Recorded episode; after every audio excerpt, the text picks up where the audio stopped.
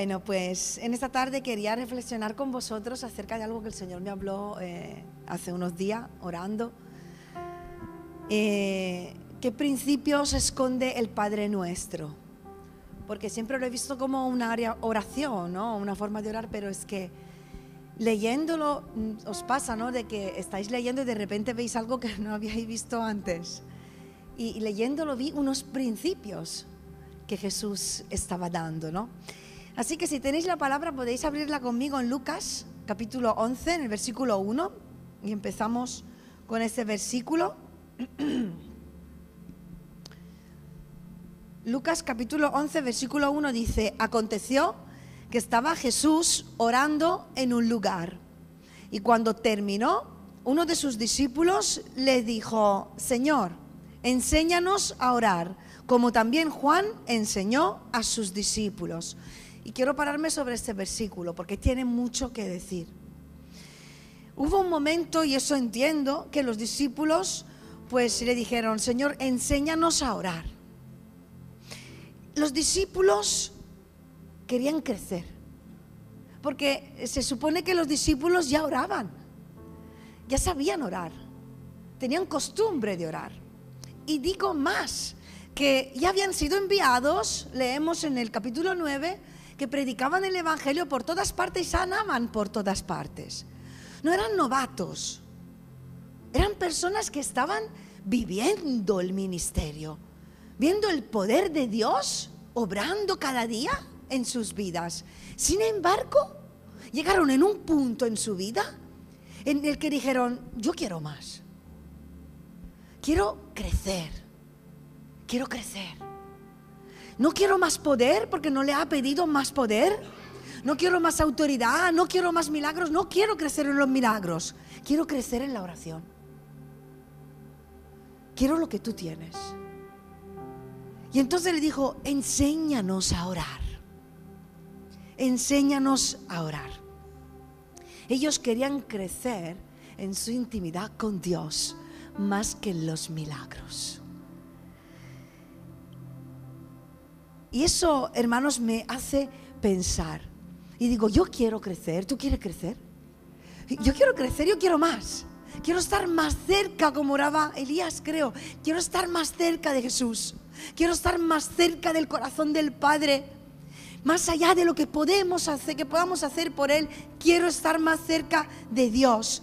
Por eso le dijo, mm, mm, enséñanos a orar. Y quiero reflexionar algunas cosas. Querían ser enseñados por su propio maestro. Porque fueron a Jesús, a, su maestro, sus discípulos, porque querían ser enseñados por su propio maestro. Ellos los discípulos miraban a Jesús, lo observaban. Aquí escribe que habían lo estaban mirando, que Jesús estaba orando en un lugar y cuando terminó, pues se acercó. Ellos lo estaban mirando. Ellos observaban a su maestro, todo lo que hacía, cómo andaba, cómo hablaba, cómo oraba. Y reconocían que tenían mucho más que aprender de Jesús habían aprendido mucho, habían hecho muchas cosas, pero reconocían que necesitaban aprender mucho más. El solo observar la vida de Jesús alimentaba su fe y alimentaba, hacía crecer el deseo de estar cerca de Dios. Ellos querían la misma relación que tenía Jesús con el Padre. Esa relación, esa oración, esa manera de acercarse a Dios que, que hacía que Jesús fuera una persona calmada, que tuviera mansedumbre, sabiduría, autoridad en cada momento, en cada circunstancia de su vida. Y eso me hace pensar, hermanos, no solo a la figura de Jesús, porque en esta tierra también el Señor pone a pastores y maestros. ¿Cierto? Y, nos habla a todos discípulos de Jesús, pero también nos convertimos en, discípulos de nuestros maestros y de, y de nuestros pastores. No que sigamos al hombre, pero dice la palabra en Hebreos 13, 7, acordaos de vuestros pastores que os hablaron la palabra de Dios y considerad cuál haya sido el resultado de su conducta e imitad su fe. y, eso es algo que está escrito en la palabra. no está diciendo solo imita a Jesús, está diciendo imitad también a aquellos que os enseñan la palabra. Maestros que están enseñando. El mismo apóstol Pablo dijo, sed imitadores de mí como yo lo soy de Cristo. Y creo que es algo importante porque es un regalo. Es, un regalo. Para mí, Corsino era un regalo, es un regalo. Y yo espero que lo seamos, Serafín y yo, como lo han sido Fidel y Juanita y pastores que hayáis tenido en vuestra vida. El Señor ha puesto pastores y maestros en la iglesia. Dice que los constituyó como tales. ¿Y por qué pone maestros y pastores en la iglesia? Dice Efesios 4, a fin de perfeccionar a los santos para la obra del ministerio, para la edificación del cuerpo de Cristo, hasta que todos lleguemos a la unidad de la fe y del conocimiento del Hijo de Dios, a un varón perfecto, a la medida de la estatura de la plenitud de Cristo, para que crezcamos en todo en Cristo. El Señor pone pastores, maestros, personas que cuidan de las ovejas, de las personas en el liderazgo, con el fin de hacer crecer los creyentes. Con el fin de que todos seamos edificados, todos seamos perfeccionados y todos lleguemos a la estatura de Cristo. Crezcamos. ¿Quieres crecer? Pégate a tus pastores. ¿Quieres crecer? Pégate a tus líderes a las personas que cuidan de ti y aprende de ellos. Porque si están ahí, cierto es que no somos para nada perfectos. Lo hay, ¡buah! Súper mejores desde la fin y de mí. Pero tantas veces que pueden venir dudas en mi vida de por qué estoy aquí, lo estoy haciendo bien o lo estoy haciendo mal. Quizá pueden venir también en unas personas hacia sus pastores, ¿por qué están aquí? ¿Lo estarán haciendo bien o lo estarán haciendo mal? Y el hecho de que el Señor dice, yo he constituido a tal y cual persona y yo la he puesto ahí, eso afirma la iglesia. Eso afirma a sus siervos de que es su voluntad y en su voluntad Él lo hace todo bueno para la edificación de la iglesia. Benefíciate del servicio de los pastores, de los líderes dentro de la iglesia, de sus dones. Dice, enséñanos a orar, Jesús. Los discípulos querían ser enseñados por su propio maestro. Dice, enséñanos a orar como también los discípulos de Juan habían sido enseñados por Juan. Pero ellos no fueron a buscar los discípulos de Juan. Y no fueron a decirle, ¿qué te ha enseñado Juan? Ellos fueron a su maestro. No buscaron voces extrañas. Fueron a su maestro. Que querían que fuera él a enseñarle. No buscaron a otras personas que le calentaran las orejas.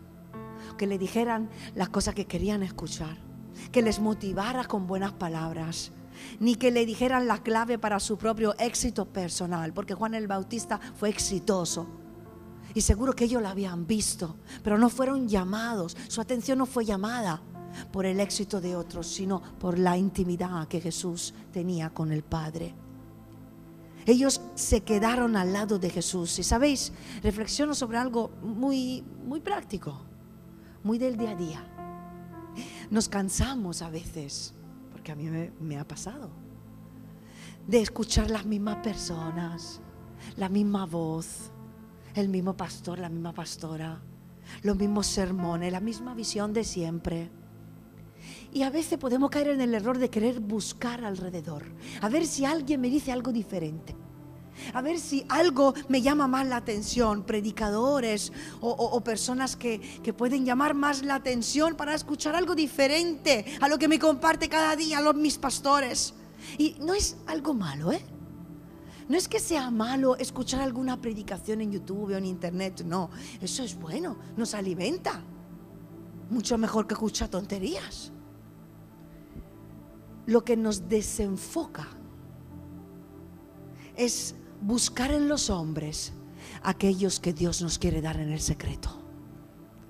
Lo que nos desenfoca es buscar en los hombres que nos eh, eh, revele lo que Dios no quiere revelar a nosotros a solas. O intentar experimentar algo que en otra iglesia se experimenta, perdiéndonos lo que el Señor quiere que experimentemos en el lugar donde Él nos ha puesto, en la iglesia de la cual nos ha hecho parte y con los pastores que Dios nos ha regalado. No busquemos imitar, a otras iglesias. No busquemos imitar a otro grupo de líderes de jóvenes, a otros pastores, buscando otra cosa. Dios te ha puesto aquí. Y a mí me ha puesto aquí. Busquemos experimentar y encontrar la voluntad de Dios aquí, hoy, ahora. Y aprender de Dios mismo viviendo y sirviendo al lado de, tus pastores, de los hermanos que Dios ha puesto en nuestra vida. Cada hermana, cada hermano, Dios lo ha puesto en tu vida y en la mía y nos hará crecer porque nos ayudaremos mutuamente a edificarnos. Amén. Y sabes, si ves algo que no te convence, que no te agrada, que no te gusta mucho, yo te voy a pedir, ora por tus pastores. Porque sabes, si tus pastores crecen, tú vas a ser el primero en ser beneficiado. Así que ora por el perfeccionamiento primero de ellos, para que podamos crecer y ser aquellos que enseñen lo que aprendemos de Dios. Dice como Juan le enseñó a sus discípulos. ¿Sabéis? Ellos veo que estaban mirando a los discípulos de Juan y a Juan mismo.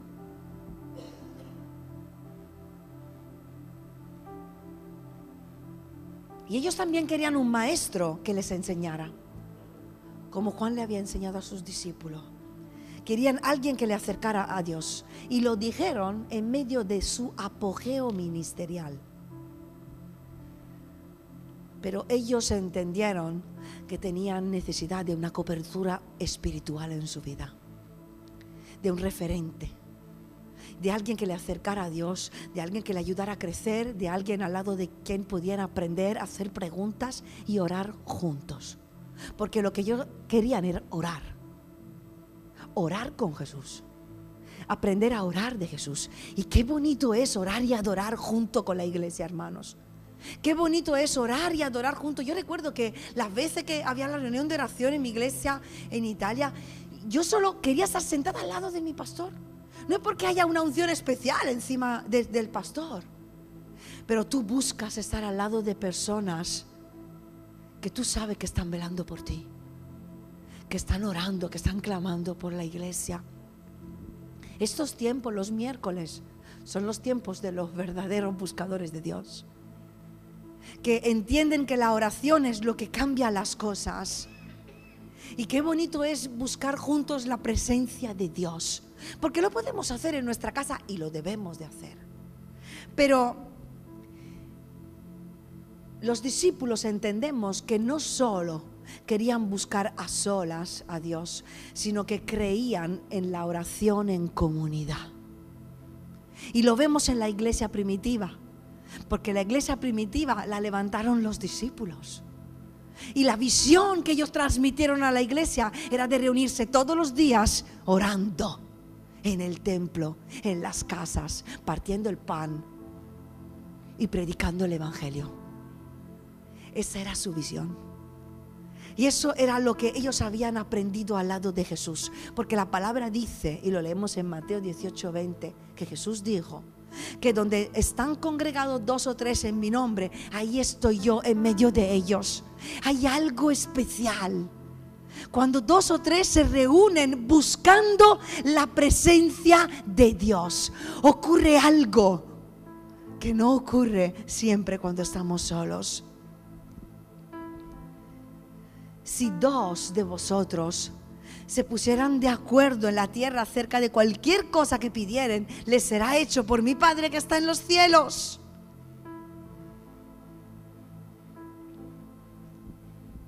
Y por eso ellos juntos fueron y le dijeron, Jesús, enséñanos a orar.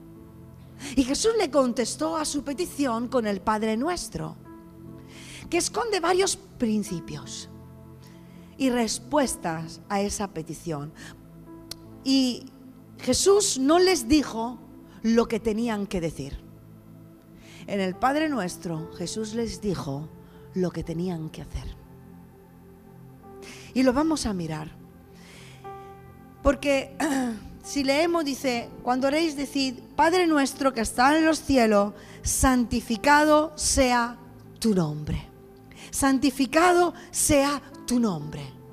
Ellos estaban reconociendo a un Dios santo, ¿verdad? Estaban diciendo, tú eres santo y santificado sea tu nombre. Y sabéis, reconocer a un Dios santo nos lleva a ser un pueblo santo. Porque cuando decimos, Señor, tú eres santo, estamos recordando que nosotros también debemos de serlo. Primera de Pedro 1.15 dice, como aquel que os llamó es santo, sed también vosotros santos en toda vuestra manera de vivir. Porque escrito está, sed santos, porque yo soy santo. Jesús le estaba diciendo a los discípulos, en este momento de vuestra vida, después de todas las cosas que habéis hecho, que habéis aprendido, que habéis descubierto, santificaos. Habéis hecho muchas cosas para mí, pero ahora me pides más. ¿Quieres crecer? ¿Sabes qué es lo que tiene que hacer? Santifícate más. Santifícate. Santifica tu vida y siempre, hermano, siempre habrá cosas que tendremos que cambiar en nuestra vida. Nunca llegaremos, llegaremos a ser perfectos. Siempre debemos de buscar esa continua santificación en nuestra vida. Amén. Dice, venga tu reino, hágase tu voluntad, como en el cielo, así también en la tierra. Y le estaba diciendo, buscad la voluntad de Dios. Buscad la voluntad del Padre para vuestra vida. Estáis haciendo muchas cosas, me habéis servido por este tiempo, habéis aprendido mucho a mi lado. Buscad mi voluntad. Seguid sirviéndome, pero buscando la voluntad, clamando al cielo y decidiendo cumplirla en la tierra. No busquéis vuestra propia voluntad terrenal, sino la voluntad del Padre, porque seguramente eran hombres con ambiciones, hombres con planes, hombres con deseos, hombres con visión, hombres con cosas en sus corazones. Y Dios le dijo, ¿sabe qué? Busca la voluntad del Padre.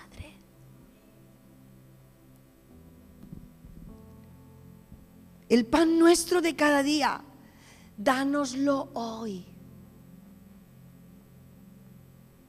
y le estaba impartiendo otro principio. Ellos sabían que Dios le iba a proveer. Los había enviado y lo leemos dos capítulos anteriores. Y que cuando les envía le dijo, no toméis nada por el camino, ni bordón, ni alforja, ni pan, ni dinero, ni llevéis dos túnicas. ¿Será que le costaba vivir la fe? ¿Será que en el camino te cansas sirviendo y viviendo en la fe? Y le dice, quiero más, quiero crecer. Y yo te dice, aprende la fe. Aprende a andar en la fe. O no te canses de andar en la fe. No busques otras cosas. Busca el camino de la fe. De la dependencia de Dios. Como el pueblo de Israel que recibía cada día el maná y tenía que aprender a depender totalmente de Dios. Y puede haber momentos en nuestra vida en los que pensamos que podemos empezar a caminar solos. He crecido, he aprendido, estoy sirviendo. Y Dios dice, depende de mí. Cada día te daré tu pan, físico y espiritual. Y con ese pan darás de comer a otros. Dice, y perdónanos nuestros pecados y Jesús también estaba, le estaba diciendo a sus discípulos, hombres de Dios, que predicaban y que servían, le estaba diciendo, le estaba impartiendo un principio. Que tenían que saber reconocer sus propios errores.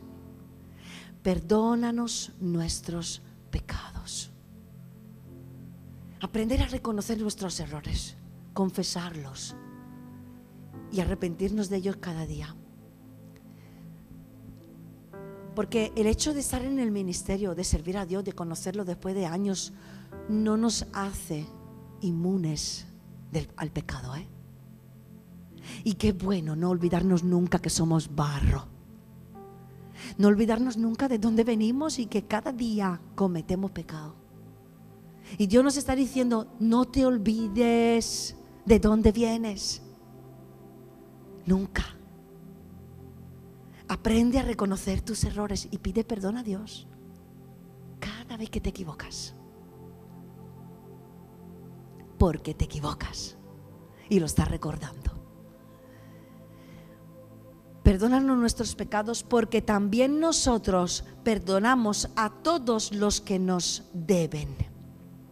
Porque perdonamos a todos los que nos deben. Y está recordando Jesús un principio. Le está diciendo lo que deben de hacer, no lo que deben de orar. Con palabras simplemente. Le está diciendo, perdonad. No dejéis nada atado en la tierra. De hecho, cuando la palabra nos habla de atar y de desatar, está hablando del perdón. Y lo leemos en Mateo 18, 18. Todo lo que atéis en la tierra será atado en el cielo. Y todo lo que desatéis en la tierra será desatado en el cielo. Y estaba hablando alguien antes, Jesús, de que si un hermano te ofende, tú ve y habla con él. Y si no te hace cuenta, echa cuenta, llama a otro. Y si no te hace cuenta, pues echa cuenta, habla, llama a la iglesia, hablando del perdón. De hecho, después de esa afirmación, Pedro le dice, pero eh, Jesús, ¿cuántas veces tengo que perdonar a mi hermano? ¿Siete veces? Y Jesús le dijo, no, Pedro, hijo, setenta veces siete.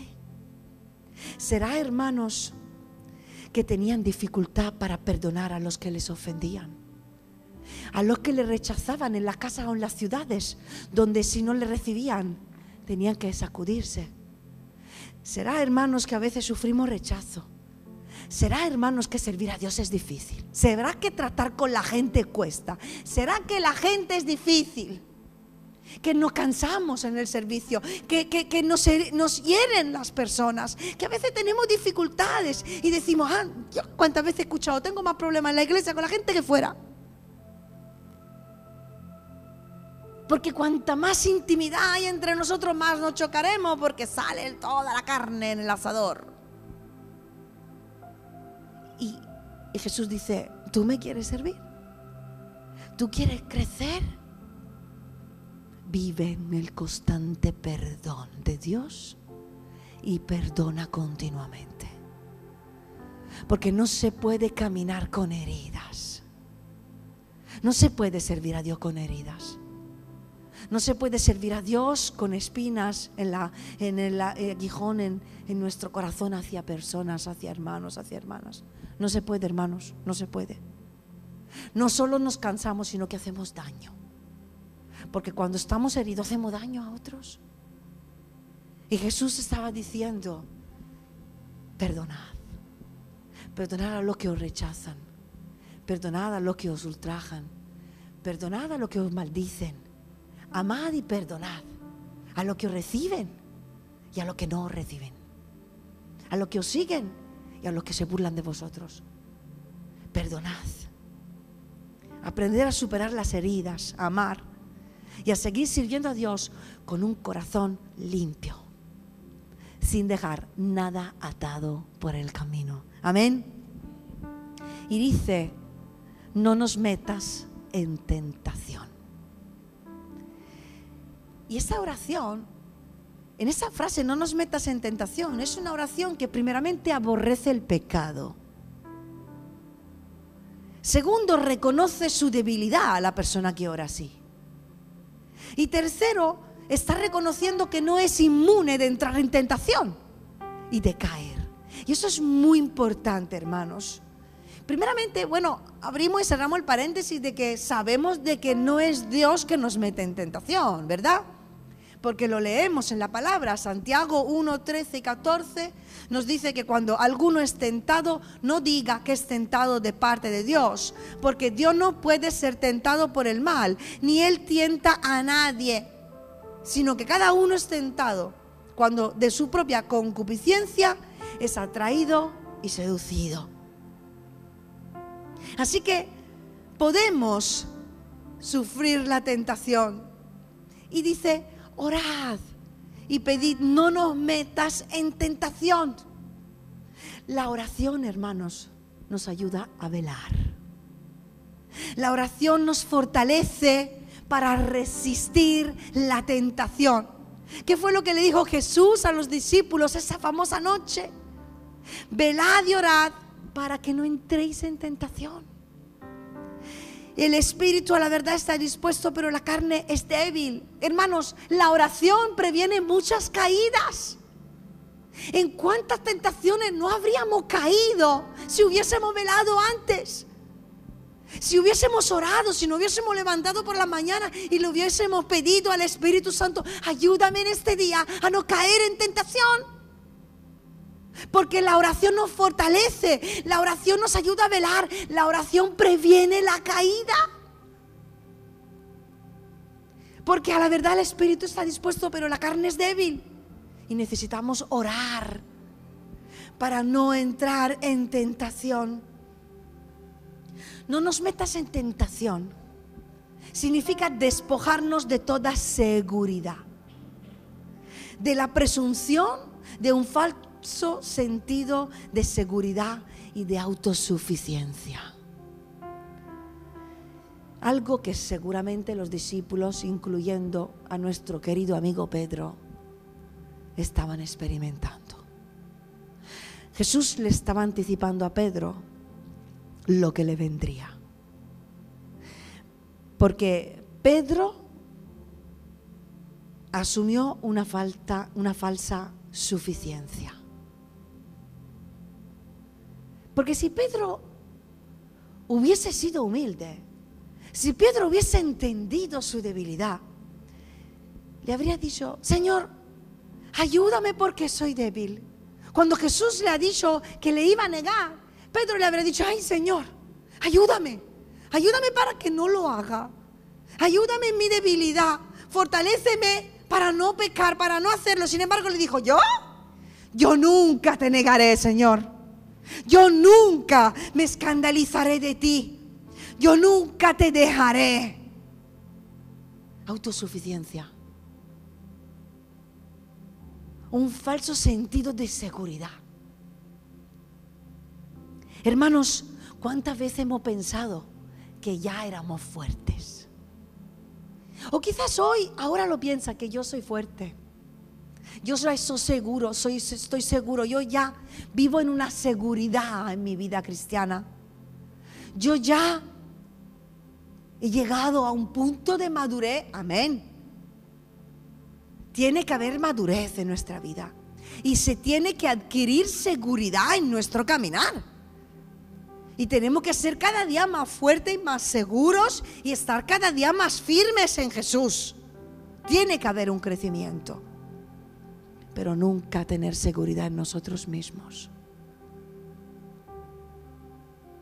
Nuestra seguridad está en Dios. Nuestra fuerza está en Dios, no está en nosotros. El que piensa estar firme, mira que no caiga. El apóstol Pablo dijo en Primera de Corintios, golpeo mi cuerpo y lo pongo en servidumbre, no sea que habiendo sido heraldo para otros, yo mismo venga a ser eliminado. El apóstol Pablo yo delante de Él me siento una hormiga.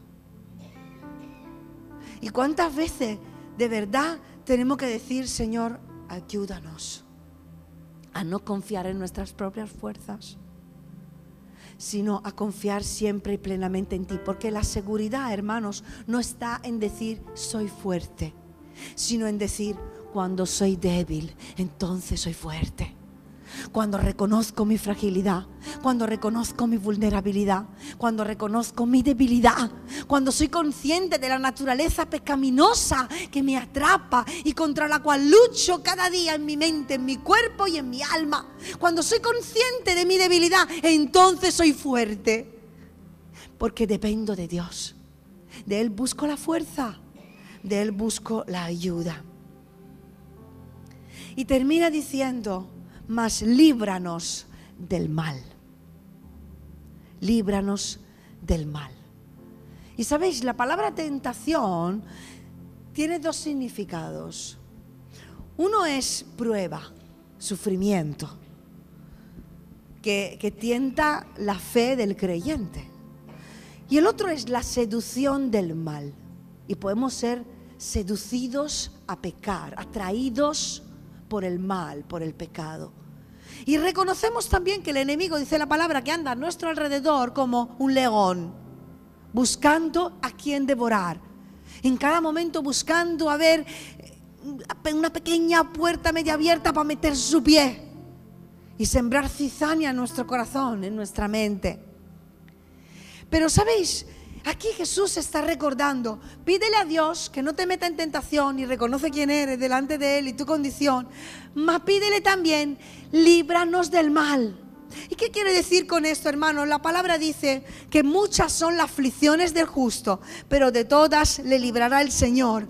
Quiero decir, hermanos, no nos centremos solo en las aflicciones y en las pruebas que vivimos en esta tierra, sino en todas las liberaciones que Dios nos va a dar en medio de las pruebas y de las tentaciones. Amén. Líbranos del mal. Cree en la liberación de Dios en cada tentación, en cada prueba, en cada sufrimiento. Resalta más la liberación que Dios te promete que las pruebas por las cuales estás pasando. Porque si tú reconoces tu vulnerabilidad, pero a la vez crees en la liberación de Dios, has ganado. Has ganado. Porque Cristo ya ganó. Ganó por ti. Y de todas tus aflicciones promete liberarte.